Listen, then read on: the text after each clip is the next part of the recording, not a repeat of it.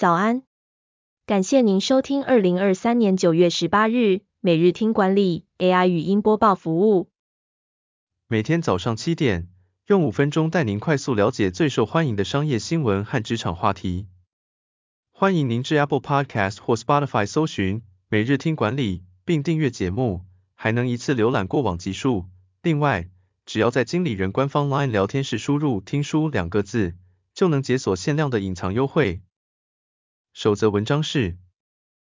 华硕、鸿海、日月光、智邦科技都上榜。时代杂志公布二零二三全球最佳企业榜单。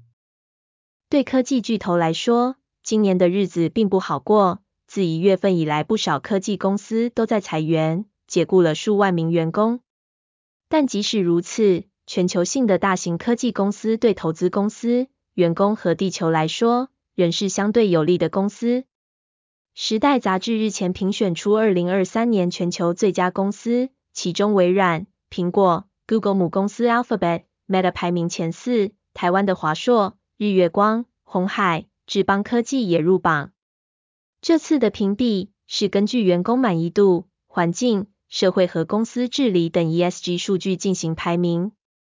入榜的台厂中，华硕、日月光、红海以及智邦科技。排名分别是两百三十二、两百五十五、三百二十、四百四十一名。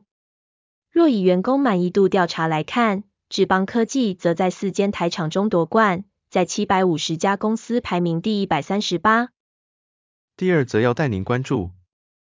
硕士高薪职务揭秘，资通讯、工程、商管学群，谁的薪水更高？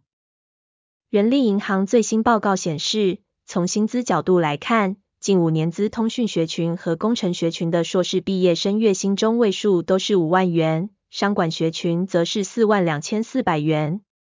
资通讯学群和工程学群的高薪职务主要是工程师，其中资通讯学群以数位 IC 设计工程师的薪资最高，达到七万三千五百元；工程学群以半导体设备工程师的薪资最高，达到六万元。商管学群的高薪职务较多元，其中储备干部的薪资最高，达到五万三千四百五十元。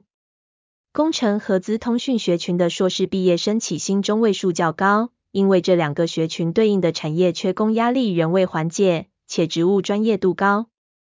今年九月一零四人力银行全站工作机会高达一百零六点一万个，其中电子资讯、软体、半导体工作机会数达十五点七万个。占全体的百分之十五。第三则新闻是，电信业史上最重罚锾，台湾大哥大与中华电信联合取消优惠，遭公平会重罚七千六百万。公平会重罚台湾大哥大和中华电信，中华电信罚四千万元，台湾大哥大罚三千六百万元，总计七千六百万，是台湾电信业史上最重的罚锾。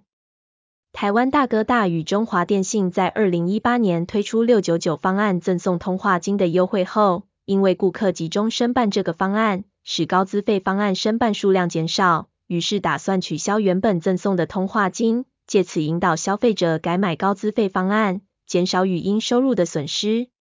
公平会指出，行动宽频服务市场具有寡占特性，价格是竞争的主要手段之一。单一业者停止优惠有流失客户及市场占有率的风险。